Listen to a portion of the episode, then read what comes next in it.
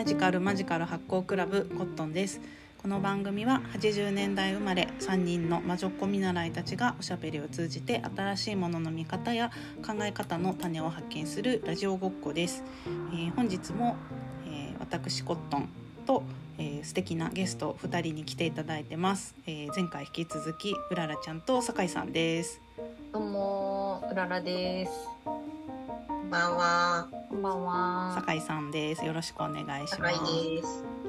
前回はあのうららちゃんのことは前にねあの、えっ、と自宅の排水管はっていうタイトルのやつであるので、うんうんあのうん。うん。喋ってもらったんですけどねで酒井さんの話も聞きたいなっていうので前回いろいろ喋ってもらってて、まあ、か考古学が専門なんですけど、まあ、なんで考古学選んだのとか、まあ、大学院にもで、ね、行っててとかっていう話を聞いていてで今回は「旅する大学」っていうイベントで文化人類学者の松村慶一郎さんと、えー松島。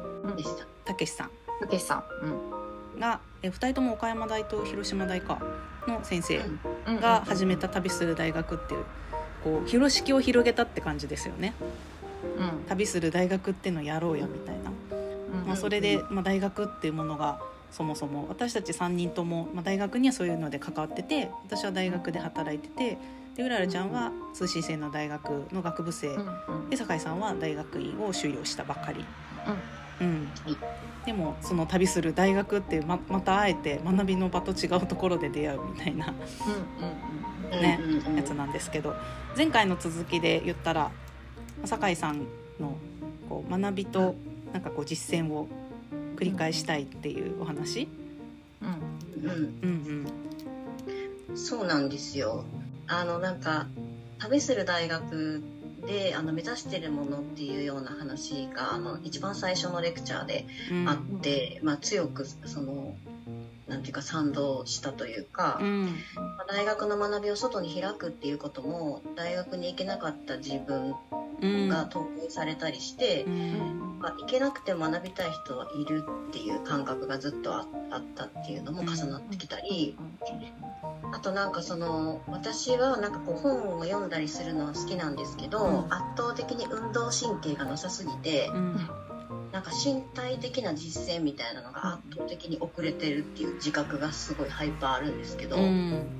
なんかその旅する大学ではなんかこうレクチャーで知をインプットするっていうだけじゃなくてそのえっと旅して出かけていった土地にあの足を運んだりそこで話を聞いたりうん。またはその人たちとあの一緒に何かを実践したり体験することによって学んでいくってことを大事にしててうん。その知の部分と実践の部分をこう行ったり来たりする王冠の中から学びを得ていくっていうか学び,、学びを形成していくみたいなことを大事にしてるっていうのを聞いて私に足りないものがいられるっていう。これだって。うん。はい、で実際、うん。えー旅する大学大山ではその3日目のオプショナルツアーでは大山登山をするっていう、うん。これは大山あの登山をねいつもされてるとか、うん。アウトドアの方ならいいんですけど全く本当に車社会でドアツードアで生きてる私にとってはなかなかのあのコアな実践でしたけど。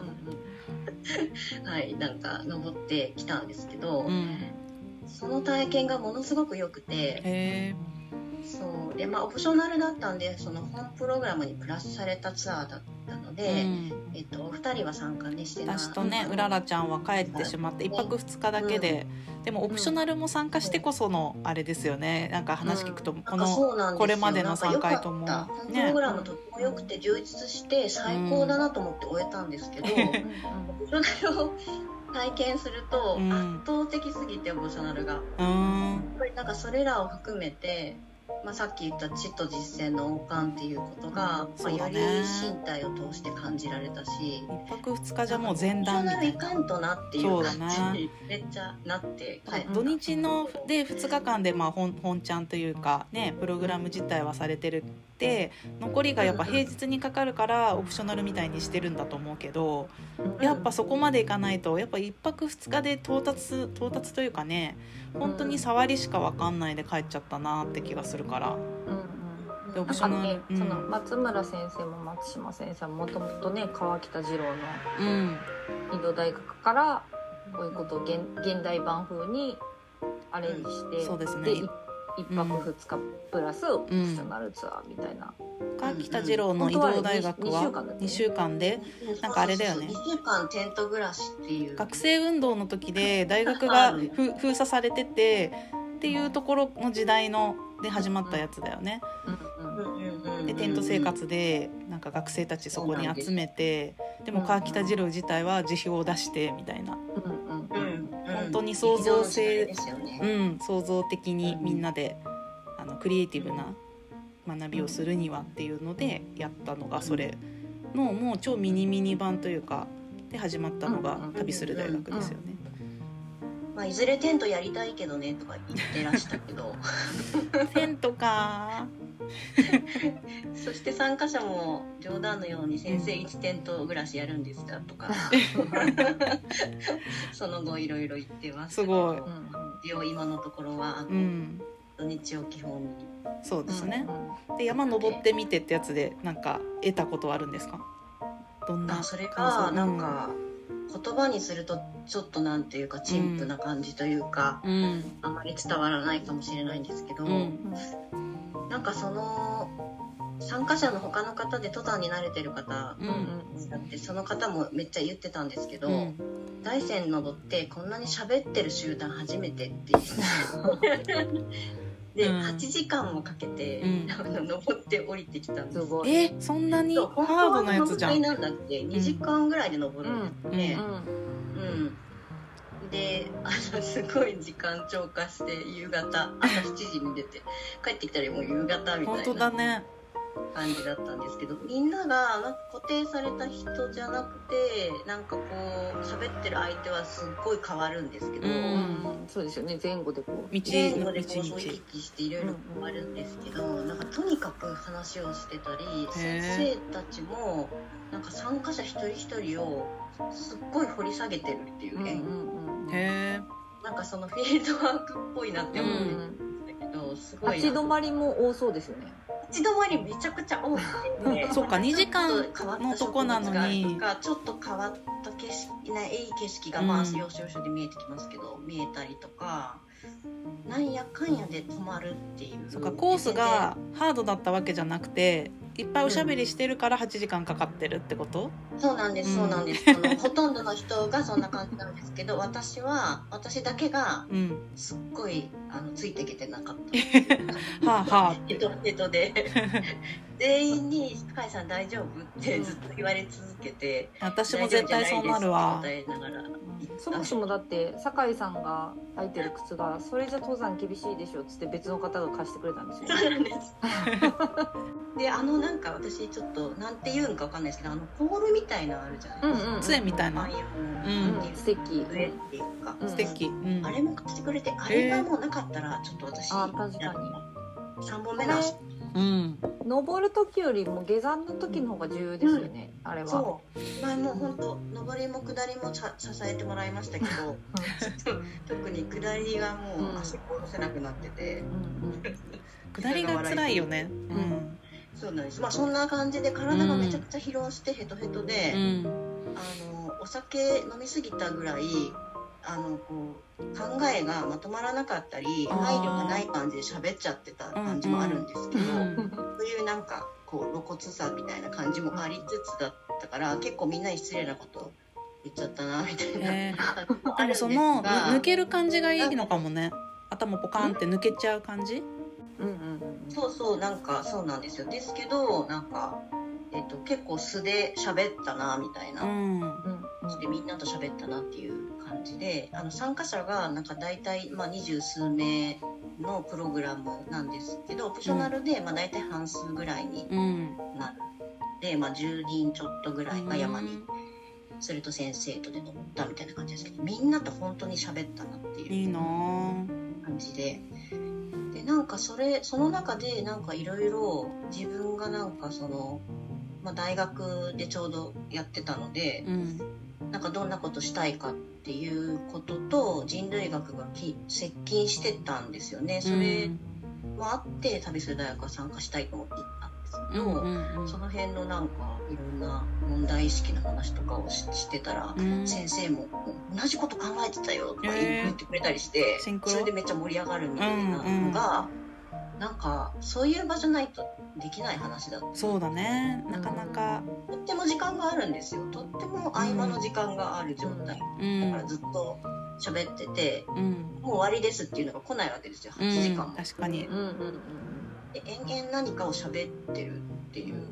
だけど意外となんかそういうなんか間の合間のなんかこうおしゃべりみたいなところの中にものすごいなんか、えっとその後その学位論文をまとめる時うん。にキーワードになることがいっぱい浮かんできて、へー使ったんや。うん。なんか体をヘトヘトにしてなんかこう出し切ったら、なんかすごいなんかうん。自分の中のこうなんかクリエイティブなところがうんなんかバーッと溢れてきてそうだね。だから体すごいに体験だったんですよね、うん。なんかずっと本読んでって積み重ねていけば到達できるみたいな、うん。素材を単純に重ねていくとか足し算していくみたいな先になんか答えがあるみたいな簡単な式はないんだなってそのうん。一般として思ったっていう。うん。でめっちゃ話してるけどすごい抽象的すぎですよね。大丈夫ですか？あわかるわかる。うん。わかるし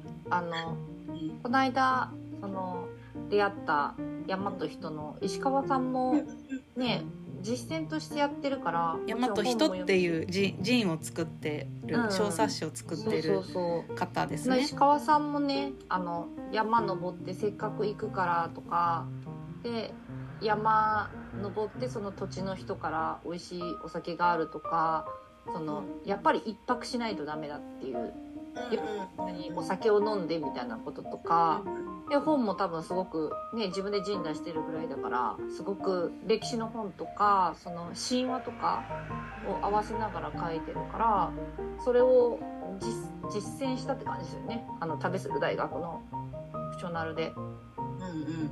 そうですよね。ううんん神話とかもねなんかよく面白い物語で終わらないで、うんその土地の風土からあだから生まれたのがこの話がって思えるうんのがあったりします、なんか大山行った時にのいろいろ印象に残ってることの一つがさタクシーでその大山に向かっていく最中の山の形が不思議でなんかあれ面白いねとか一緒に行った人と喋ってたらタクシーの運転手さんが「あれは寝仏さんって言ってね」みたいな。仏さんが寝てるみたいな形。うんなんかみんなそのうんこう仏言うみたいなのもすごい面白くはいはいはいはってい。ありますね。ね。上向いて寝てる。そう。そうなんか上向いて寝てる風にも見えるし。横向いてるようにも見えるし。横向いて寝てるその背中？背中越しにも見えるし。でもいろいろ。向いてないみたいな。でもそのさ風景の形、まあ、地形は多少変わってったかもしれないけど、なんか昔からその変わらない山の形とかはあったんだろうし、そこに寝仏さんって言ったり他の地域だったらさ例えば水戸に大だらぼっちとかいうさうんうん。巨人の伝説があったりするけどさ、まあ、巨人自体もそもそも山のことだったんじゃないかみたいなのもあるし、うんうん昔の人の想像力でその寝仏って思ったり巨人だと思ったり、でそこから話が生まれたりみたいなの、なんか楽しいよね。うん。うん。うん行かないとね見ないと体験しないとわからないことうんってそうそう。感じてね。ね、だからある一定の期間そこでちょっと過ごしてで、うん。ね、みんなで山登ったりご飯食べたり、やっぱしないと、みんなでご飯食べるって結構重重要だなって思ってた。う、そうんですね。うん。そうだね。うん。なんかヨガとかやってるこう身体感覚講座っていうのがあってそれでその時それもなんかあの京都のお寺妙心寺のお寺に一泊みんなでして朝も一泊二日でなんかいろんなワークをするみたいなボディーワークするみたいなやつやった時も夜中にみんなで喋っててその宿坊みたいなとこででなんかお坊さんとかのさ修行だとサンガっていうじゃんそれを集まりを。でいいサンガの条件はみんなでご飯食べてみんなで、まあ、修行してみんなで瞑想することみたいな。うんうんうんその3つが揃っててあじゃあこれもサンガですねみたいな話しててで学びでそれするのもまあ結構近いようなものがあったりするじゃん。うん。その時立ち現れるコミュニティみたいな。うん。旅する大学だとさその今現在は3回これまでやってきてるけどやっぱその時によって集まる人も全然違うだろうしさ、ね。えうららちゃん一回コンプリートしている。解体するって言ってたからそうだね。うん。事務局も解体、うん。うん。事務局っていうか松村先生ご自身が事務局みたいな。1回目そうですよね。ねえ。あんな忙しそうな方なのにすごいようんね。うん、いや忙しかったと思いますよね。多分。うんうん。あそこの人たちその時出会った人たちと一緒に学んでその人たちからもねやっぱ学び合うみたいな。なんか多分すごいそれ大事だなと思ってて、うんうんさっき言ってたその、まあ、素材たちが集まって足し足されたらうん。うんなんか出来上がるものっていうんじゃない、うんなんかその場になんか集まってきて出揃ったものがなんかどう反応し合うかでう、ん。うんなんかこう思っても見ないものが見えるっていうの場に一定の時間いる同じ空間に。うんうんで同じ体験を共有してるっていうことが、そうだね。なんか想像もつかない方向に行くっていうことがあるんだっていうのは、なんかこう、まあ、予測不可能とか最近ね、なんか言われたりして、まあ、ある種なんかコントロールできない不安感みたいなのもあったりするんですけど、うんうん。私はなんかもう断然希望だなっていう話で開かれてる。何にもなれるってことに開かれてうんうん希望でしかないなっていう感じがして。楽しい。うん。そういう場に行くのが。なんかみんなが参加してる人が他人事として受け取らないじゃないですか例えば、うん。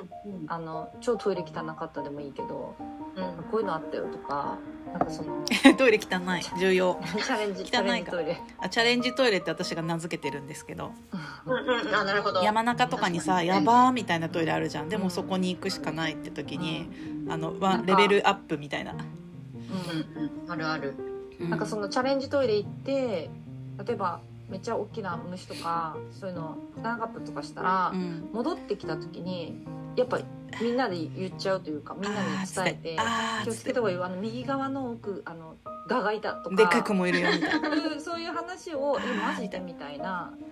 そういうことって普段あんま知らない人と喋らないけどうんうん。自分も困るからうんうんうん他人他人なんだけどそその時だけかもしれないけどその他人事として捉えないっていう感じはうんすごい、あの一緒にいて楽しいなって思うし、トイレ重要だもんね。だってうん、トイレする場が重要ってやっぱ結構動物なんだなって思う。うん。安心できないみたいなさ。そうそうそうでもご飯食べるとかお酒飲むとかさそそれもそうだけどさ、そこでトイレを排泄をするっていうのもなんかそことなんか関係ちぎりを結んだみたいな感じがすごいあって、うん。うんこの間唐津に行った時にさ唐津の山の中のトイレがボットン便所で水洗じゃないからさその本当になんか落として落とすわけじゃん、うん。お小水を。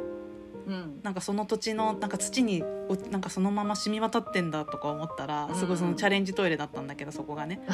でもでもそこと私なんかちぎりを結んだみたいな感じがすごいしてしたね。なるほど。そそうう。で車に戻って「チャレンジトイレでした」とかうんうん。流しちゃうじゃん普段はね。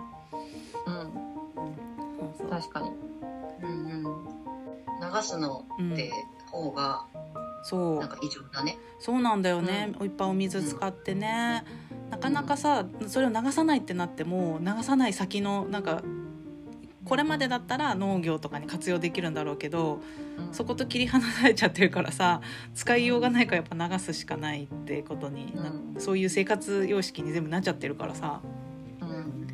私がね。そうだね。んなんかこう巡ってる感じを体感しづらいなってそうそ思います。うん。うん切り離されてますもんね。ううん。うんして去るものっていう一方向的な感じっていうか、うん。うん。ちょっと怖い。うん、山のトイレで水洗な方が異常なのかもしれないですねそうだね。そもおかしいよね。あね。水どっからみたいなことだもんね、ねあの上下水道がちゃんとできてるっていうこと自体がうんうんうん。山なのに、うんうん。そうだね。うん。確かに。うん。なんかその旅する大学で酒井さんそのオプショナルとかで会った人たちとかともまだこうなんで学びのアネックスみたいなやつが続いている。うんうん。そうなんですよ。なんか具体的にあんまりあの決まってないというかわざと決めていないっていうようなうん。感じなんですけど、まああの中心的に動いてくれているのは私ではないんですうん。が、あの大山のオプショナルに参加した人たちで、うん。なんか旅する自主済みをやろうって言って、ね、そういうのが発生するのがうん。いいしそういう風になってくれって感じで風呂敷を広げてくれたんだろうねそもそも。うん。そうそうなんか先生たちは来ない。勝手なうん。感じなんですけど多分先生も喜んでくれるだろうなっていう。う、ん。なんか外から来たらわから分かることっていうのもうん。あるからね、うん。そうずっと暮らしてると分かんないこともあるんで。うん。確かに出雲行った時にめっちゃ気になるバーがあってうん。重たそうな扉の、うん。であそこってまあ普通に一元さんお断りだったりもするかもしれないから、うん。一般的にこう扉開けていける感じですかとかって言ったらやっぱそこの土地の人はう、ん。なんであんな店に行きたいのみたいな。だからそっちの方が気になってるみたいで。なんであんな店行きたいの？なんであんな店に行きたいのみたいな。感じで言われてえめっちゃ気になりますやんみたいな。なんかその見えてないから見えてないから気になる。ガラス張りだと別にふーんみたいな感じなんだけどわざわざあの商店街の中でちょっと重たそうな木製の扉をがあるっていう素敵な扉だったの？の向こうには何があるんだろうって思ってるだけなのになんであんな店に行きたいのみたいな。それ説明できなくって。うん。うん。えなんかいい気になるからみたいな。んか気になったっていう。気になったみたいな。なんでみたいな。だからさらに聞いてくるななんで気になったのかっていうの。が、うんうんうん。そそこに生活してる人たちは多分何とも思ってない。な気に留めてないからえそんなとこ気にするみたいな感じだったそうのかな。そうそうそうそうあそれは行ったんですか？行った。行っ ね？どどうだったの？たよかったっす。超よかったよへえうん。松村先生に「あそこのバーめっちゃ気になってるんですよ」みたいな。その懇親会の時に話したら「え気づかんかったわ」みたいな。うん。そしたらなんか松村先生があるなんかバーのオーナーさんにそのわざわざ重たい扉をしてることには理由があってみたいな話を聞かせてくれてそのねし集客増やしたいんやったらもうちょっと開けた方にした方がいいのにあの重たい扉を開ける勇気があるお客さんに来てほしいからみたいなことを そこのオーナーさんが松村先生に言ったらしくって。松村先生がかっこいいってそれ思ったらしくて。本当だね。であのあの重たい扉開けるんですねみたいな感じで言われて。でみんなもう帰るみたいな感じやったけど「あの私行ってきます」って言って行ったらすっごいよくって。うーんデザインだったんだね。そういう思いがあってデザインしている、うん。うん。うん扉を。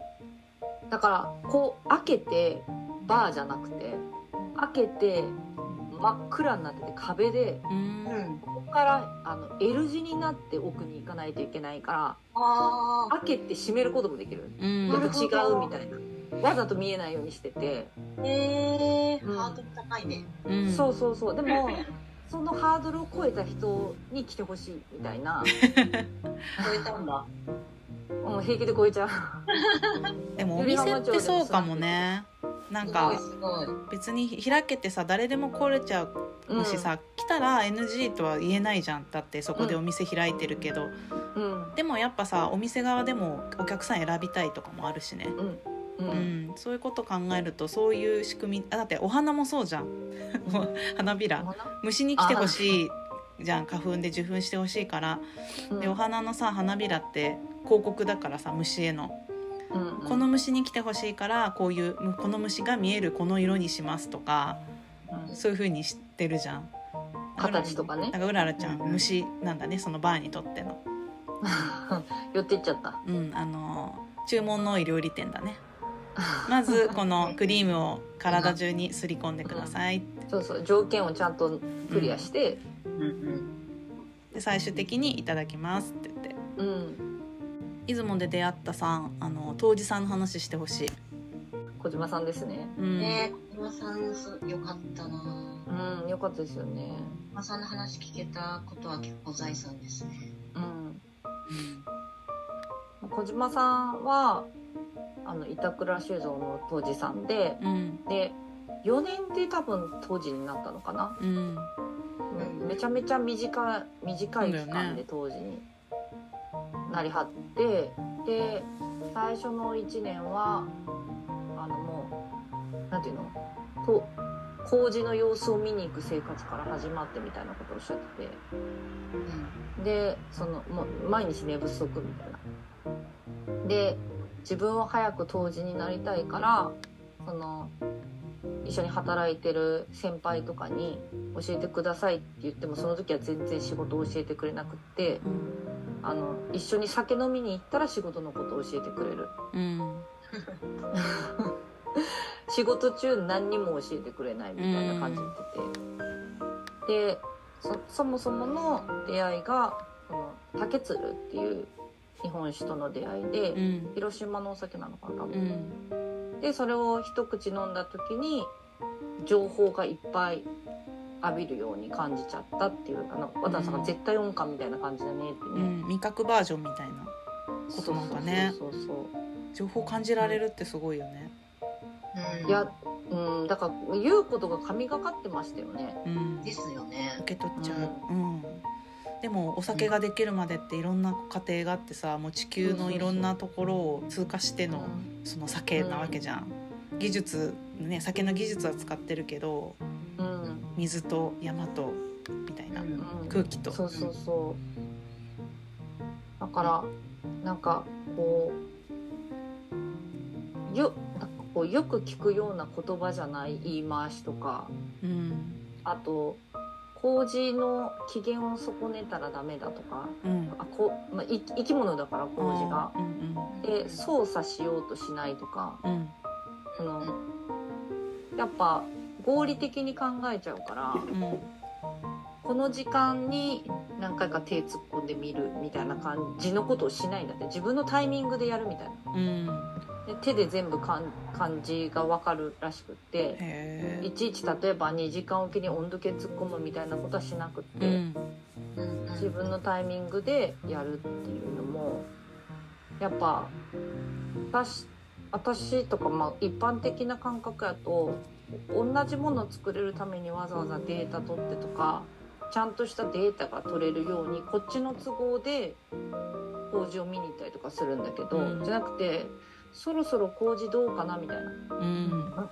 あいつどうしてるかなみたいな感じで見に行くって言ってるところとか、すごいなと思って。うん。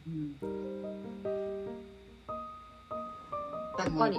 感じできないですよね。できない。誰誰もができることじゃない。できうんでね。あのなんか、まあ、あき諦めなくてもいいんだけど、うんうんでも温度計で測るよりうん。いや麹の様子を見に行かなくて良くなりましたって言ってましたよね。うんうん。うん。そうそう。もうねわかわかっちゃう。子ど子供のようだみたいなね。うん。もう分かっちゃうみたいな。へ時間を区切って定期的に温度で測って得られる情報っていうのは非常に限定的っていうことですね、手を入れて分かるそのうん温度以外の情報を湿りがどうなってるのかとか、うんその麹自体の様子。を、うんこう複合的に手から感じてるみそうたいな、そうそうそう。いうなんかこういろんなレイヤーをこう重なり合った状うん。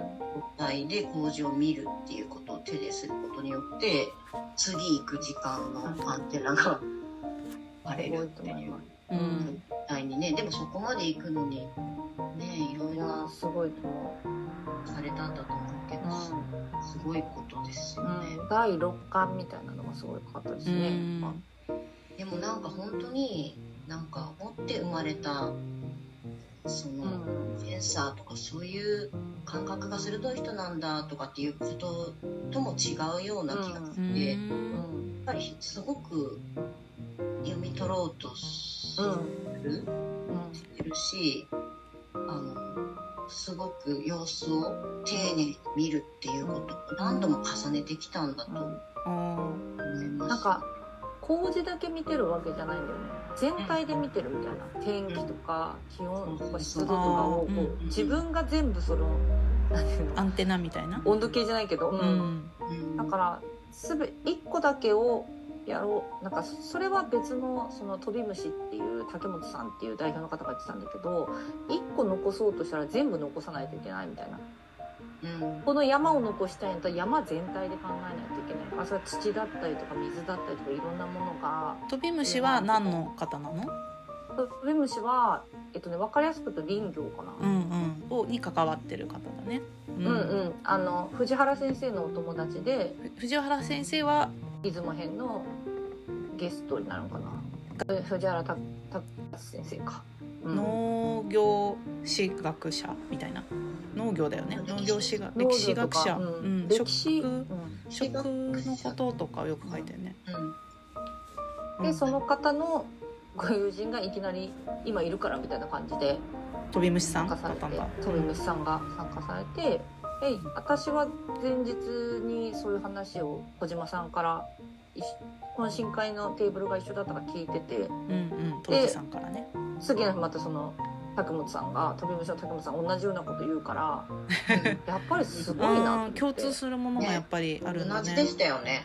うん。なんかもうすごい貫いてるテーマがなんかで もそれってさ貫かれてて。なんか子育てとかは違うの？子供の様子を見たりとかさその人たちはなんかこう仕事の中でそれはしているわけじゃん。うん。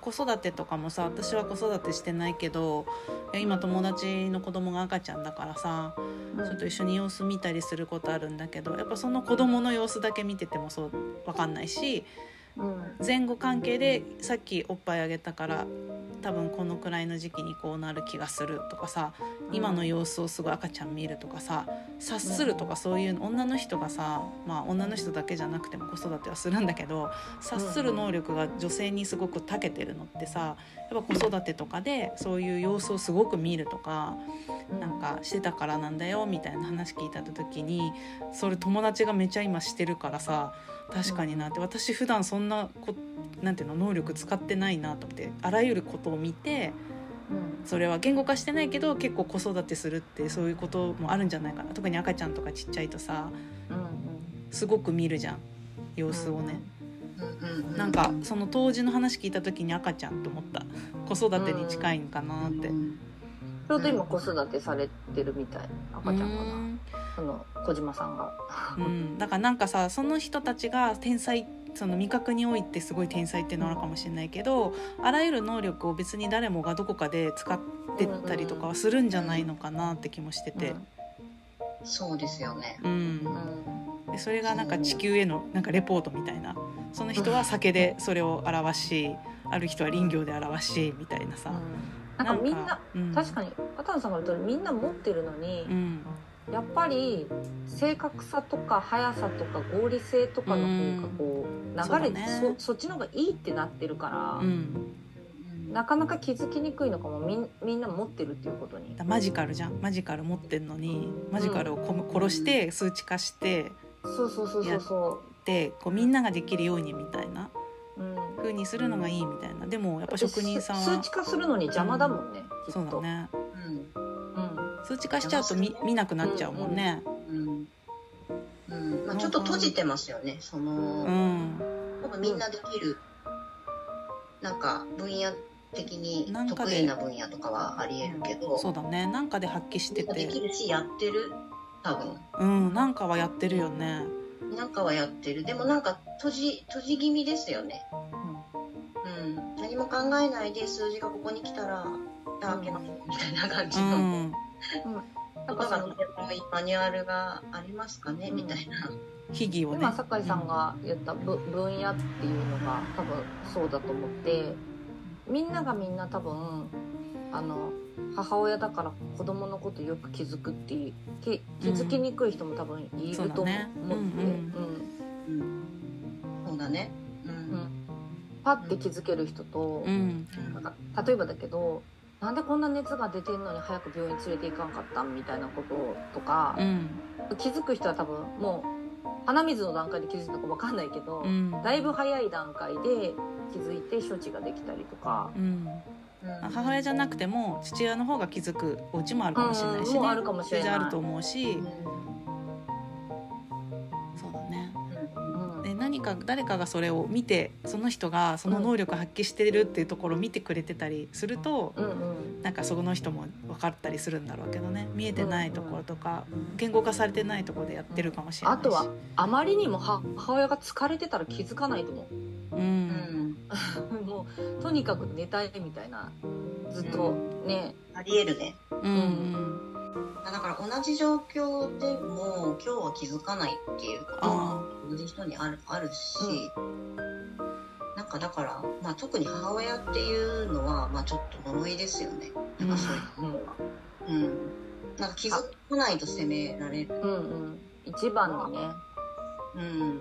まあ、そういう能力に長けてるわけじゃないし、うん。うんなんかなんか一日一日その関係性を結んでいるだけっていう。うん。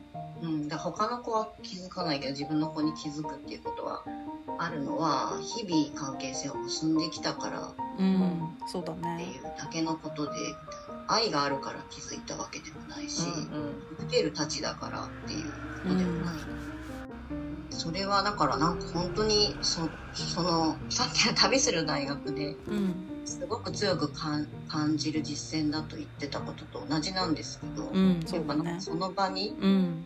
何が出揃っててみたいな、うん。でもそれがうんこれとこれだからこうなったっていうことでもっていううんのがいろいろ起きるっていううん。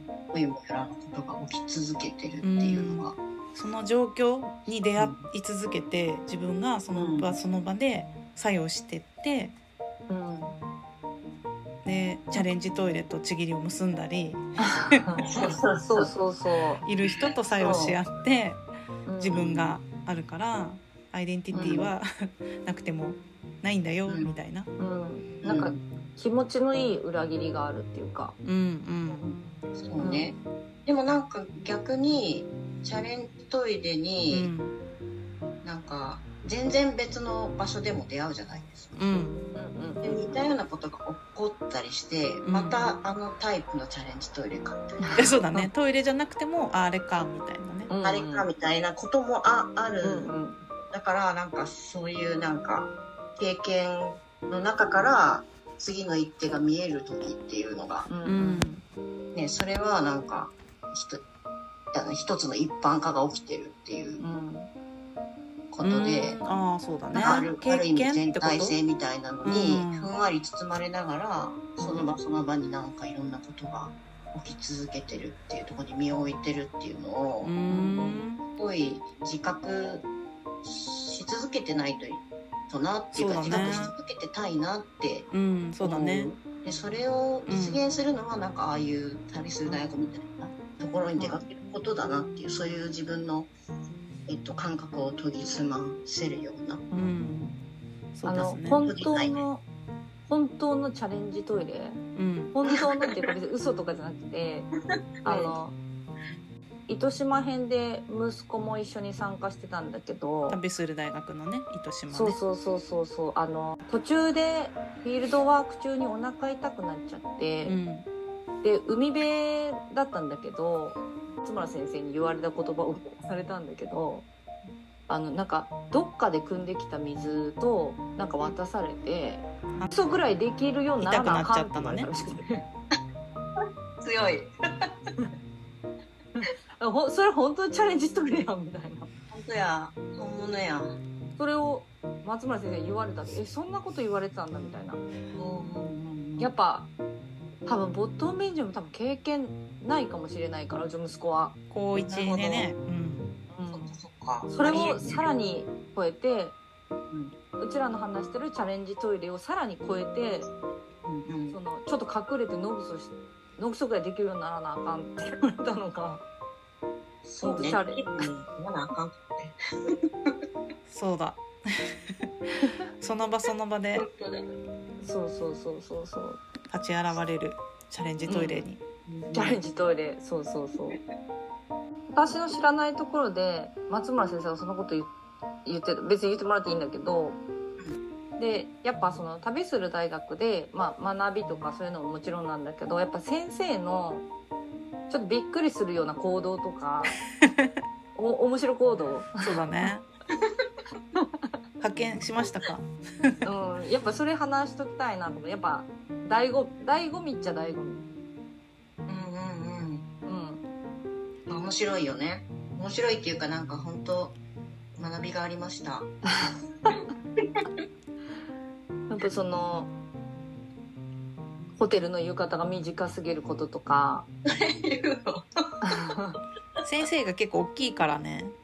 そうそうそうそうそう。体が大きいのに。うん、ちょっと抜けてるじゃん？基本的に。もうあの待ち時間がそんなにない電車が出発するっつってのにホテルに一回戻ってパソコンを置きたいっていうわがままを言い出したりとか。わかる。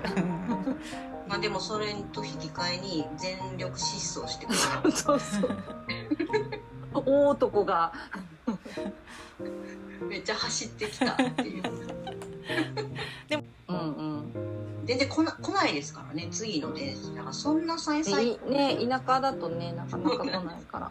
逃したらタクシーですよって言われてたんでそれでに。あ走ってこられました。やっぱなかなかその大学とかさアカデミア的なところにいいる方たちってさやっぱ研究に没頭してるっていうかさあまりそかそれ以外のことに優先順位が置かれてないのかなみたいな。うんうん。で一ね、企業にいるとやっぱり周りからの見られ方とかさ今自分はどうすべきかみたいなちょっと空気を読むみたいなところがとってもあるからうん。せ大学の先生って旅する大学とかでそうやって先生に会ってお話ししたりそういう先生のファニーなところ一面を見たりするとうんうん。結構びっくりするかもね。うん。でもね可愛い私はそこまで見てないんだけど大生の時は、うん。そんなところも見ていきたいですね。かわい。い、うん、可愛らしい。笑っちゃうみたいな。笑っちゃう。いやでもすごい学びがあったんですよ、なんか。うん時間が押すとかどうでもいいから なんかやっぱ気になることをちゃんとそうで次に進みたいってういう、ん、そうだね。なんかやっぱ気になることあると立ち止まったり、うんしたり人に話を聞いたり、う、うんんとにかくそれは何なのかっていうことうを、っていん、う捕まえて聞いてるもんねうん。ありがありました、その姿勢には。うんうん。まあ、旅する大学自体も、まあ、今3回やってきててで今後も続いていく感じだとは思うんですけど結構こうあの松村先生がフランスに1年行っちゃってるっていうのもあってで、まあ、うららちゃん3回コンプリートしてたり酒井さんも、あの先生たちとのつながりももともとあるみたいなので、うん。まあ、その先生が松村先生がいなくてもやるやるみたいなうん感じであのこう誰かが主題になってやってったらうんみたいなのもあるみたいで、そんな風にしてね。うんうん。いろんな場所で、その土地の人じゃないとホストはうん、ダメっていうのが決まりっちゃ決まりかもしれない、そこのことをこう風土というか知っている人がそこの土地のこと、うん、住んでる人？うん、でそこでやるよってなったら、まあ来る人はね、まあ、うん。割と近隣の人なのかもしくはうん。糸島とかだったら福岡だけど結構東京からの人がすごく多かったりとか、かったね。なんか全然会によって違うのかね。最初の大生の時は割と岡山鳥取の人が多いなってう。ん。山陰山陽がね、うん、関西と東京がちょねっとみたいな感じだったけど、出雲の時もでも地元の方が多いのかな、うーんとね実家が米子ですとかうん、っていうだから山陰の人は多かったんかな、うん。ベースとしては。でもまあちょこちょこいろんな関西からねうららちゃんも行ってるし。う、んうん。うん。っていう感じね。人もいつつ、うん。うん。うん。東京はいなかったかも、うん。東京いた、いたけど、多分その糸島みたいに東京すごい多いねみたいな感じではなくて、大山の感じに近い感じです。ね。うんうんうん。でもまあどっからどっから来たかっていうことでもないけどね。うんそうだね。確かにね。メンバー的にそんな感じなんかでも色があるね。なんか多分各が、各それ回が面白いですよね。そうだね。それかそうそうそうあのゲストの先生によるのかも。うん。ああそうかも。うん、うん。それあるね。そうだね。糸島は5人いたし。そうだね。大山の時はそのメインの松村先生と松島先生だけど糸島の時は5人人類学者がうん。豪華。うん。結構ね。うんすごいよね。うんがいて5人5チーム6チームに分かれて5チーム5 5チームかな。5チームに分かれて糸島のいろんな、こうそれも営んでる方々にうんフィールドワークして最後発表するみたいな、うん。だからそれぞれのチームに人類学者が1人いるから、うんその人たちの振る舞いとか見れるみたいな。うん。うん。そうそうそうそうそう。やつですね。結構でそれもあって。うん、えっ、と藤原松先生、ま藤原達先生うがん、入ってきた。うん、いあ出雲出雲。出雲出身なんだよね。うん奥奥出雲か。な奥出雲の出身。だからどの土地かけるどんな先生が来て何を学ぶかっていうコラボレーションがそれぞれのやつにあるね。でその先生に合ったテーマっていうかだからその出雲は食とか、うん、そうだね。うん、食と発酵かな、うん、まあ、酒？食べ物。あ酒もそう。うん。うん。でえっと糸島はあの働くことの人類学っていうあのポッドキャストのやつ、うん、うん、うん。働くとはっていうのがテーマだったから、うん、うん。うん、レポートもそんな感じであなたにとって働くとはみたいな感じのレポートだったし、うん、うん。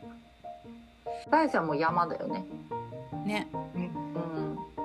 山霊山としての大山。うん、うん。みたいな感じなので、ね、うん。またよもかったですね。楽しかった。新しい場所と続くとしたら、緒したいですね。ね、楽しみで、そのの、旅する大学。うん、うん。なんかそこにねさっきのいる人たちと一緒に作っていく。ってお客さんじゃないんでみんな。っていう。うんのがあるから、そうそう自分でなんか足見つけて集合してとか言われたりして、うんうんうんうん。はいみたいな。大生の時はかなりミステリーツアーだったんで。うんね。そうそう楽しかったね。うん面白かった。そう到着までが超大変だったから。うん。うんそうそうそう、うん、6時半に店閉まってたでしょ？晩ご飯難民になったしね。うんうん。晩ご飯難民になっちゃって。かと思ってあれ？ごご飯食べるとこ見つけたって。そう。そうですそうです。見つけたってようやく見つけて食べたけどそうしたら日が暮れちゃってすごい山の中を国民宿舎に向かって携帯のスマホのね。そう明かりだけで登んなきゃいけなくて充電も切れそうみたいなうん、ライトこととしながらなんだけど戦いながらで出てきたらどうしようとか。ねでもなんかそれを言ったらさ松島先生にうられちゃんなんか言われたんでしょ？あそうです。松村さん松村先生。どれが面白いんですよって言われた。おうんおも面白い。うん面白いあでもなんか他の参加者の人でも同じ目に遭ってる人いました。あなんか。ミステリーツアー。いや昨日大変でうんうん全然つかなくて、山道ずっと歩いて、本当だよね。ん。うん本当に真っ暗だもんね。本当に真っ暗だった。うん。何にもない。スマホの明かりが途切れたら本当に分かんなかったよね。場所もちょっと若干分かんなかったし、っていう目に遭いながら、まあそれをね。次当たるうちに到着できる。なんかやっぱサバイバル能力が活性化されますね山の中で。うんうんうん次をどうするみたいなさもう分かんないから。うん。それがとっても新鮮かもしれません。はいいっぱい喋りました。はい。はい。じゃあまた旅する大学やいろんなところではい。会いましょうん。またゆり浜で会いたいな。う由比浜町行きたいですね、行きたいね。うん。うん。はい来てください。ん。私も行きます。ね。京都。にも関西にも酒井さん来てください、うん。はい。じゃあ終わります。またあのい。つもと違う感じのメンバー3人で今日はお届けしてますので、えーはい。感想など、えー必ず書いてください、えー概要欄 概要欄のところに必ずですよ。フォームいけるので。そう。あの書いてください。はい。ではさようなら。バイバイ。バイバイ